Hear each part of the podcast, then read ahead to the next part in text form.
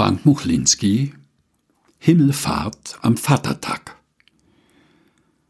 Noch ein paar Ellen, dann hast du es geschafft. Gott schaut aufmunternd zu seinem Sohn hinab, der sich gerade bemüht, durch eine besonders dichte Wolke zu ihm heraufzusteigen. Ehrlich gesagt, seufzt Jesus ein wenig ungehalten, hatte ich schon öfters gedacht, ich hätte es endlich geschafft. Aber dann kam es für gewöhnlich nur noch härter. Doch dann ergreift er die ausgestreckte Hand Gottes und lässt sich das letzte Stück von ihm hinaufziehen. Schön, dass du da bist, Junge. Gott zieht Jesus in eine Umarmung, die jedem Sterblichen sämtliche Knochen brechen würde. Frohe Himmelfahrt begrüßt er seinen Sohn und hält ihn mit ausgestreckten Armen vor sich. Lass dich mal ansehen. Ach herrje, du siehst ja aus wie das wandelnde Elend. Kein Wunder, oder? Schließlich bin ich jahrelang herumgelaufen, habe mich von dem ernährt, was andere mir so gegeben haben, bin gefoltert, getötet und begraben. Damit nicht genug, musste ich noch hinab in das Reich des Todes, sprudelt es aus Jesus hervor. Gott schaut seinen Sohn mitleidig, aber auch ein wenig verständnislos an. Nun ja, das war der Plan, nicht wahr? fragt er ein wenig zögernd. Doch dann wird sein Blick neugierig. Wie ist es dort? Ich meine im Reich des Todes. Es ist wohl so ziemlich der einzige Ort, den ich nicht kenne. Da hast du nichts versäumt, winkt Jesus ab. Dunkel eben. Und man merkt, dass du nicht da bist. Das macht es sehr ungemütlich. Aber du hast Licht gemacht, oder? Du hast unsere Graffiti angemalt. God was here. Sag mir, dass du das getan hast. Viel besser, grinst Jesus und zieht aus seinem Gewand einen kleinen, angelaufenen Schlüsselbund. Nein, ruft Gott begeistert, die Schlüssel zur Unterwelt. Gott sucht sichtbar nach den richtigen Worten, um seine Begeisterung auszudrücken. Schließlich lächelt er breit und sagt Himmlisch. Jesus grinst ein wenig verlegen.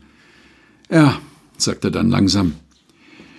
Nun werden die Leute da unten, er nickt in Richtung Erde, selbst im Tod nicht ohne dich sein müssen. Dann wendet er seinen Kopf und blickt verstohlen zur Erde hinab. Sie wissen nicht, was sie tun sollen, seufzt er. Sie sind so hilflos.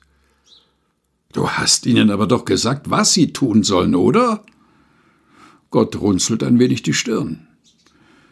Ja, das habe ich, antwortet sein Sohn. Kurz bevor ich ging, habe ich Ihnen noch einmal unmissverständlich gesagt, geht, verkündigt das Evangelium und tauft, was das Zeug hält. Aber dennoch, Jesus schaut ein wenig verlegen. Ich meine, du weißt doch, wie sie sind. Wie oft hast du ihnen schon gesagt, was sie tun sollen, und dann haben sie doch wieder gemacht, was sie wollten. Willst du sagen, sagt Gott und wirkt ein wenig aufgebracht, dass der ganze Aufwand nichts gebracht hat?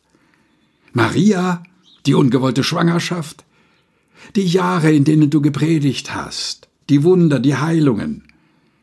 Meine Güte, was brauchen die denn noch? Nein, sagt Jesus und sieht seinen Vater nun direkt ins Angesicht. Es hat eine Menge gebracht, denke ich. Ich kann sie jetzt verstehen. Du kannst mir glauben, es gab mehr als nur einen Moment, an dem ich gern alles hingeschmissen hätte. Ja, ich erinnere mich an diese Geschichte im Garten. Wie hieß der doch gleich? Gethsemane, hilft ihm Jesus. Aber es waren eben nicht nur die Momente, in denen es mir wirklich schlecht ging. Manchmal, wenn ich mich rundum wohlfühlte, wenn ich mal zur Ruhe kam, wenn die Gesellschaft gerade besonders nett war oder das Essen, dann dachte ich mir, ach Gott, morgen muss ich wieder ran. Ich verstehe Sie jetzt. So richtig.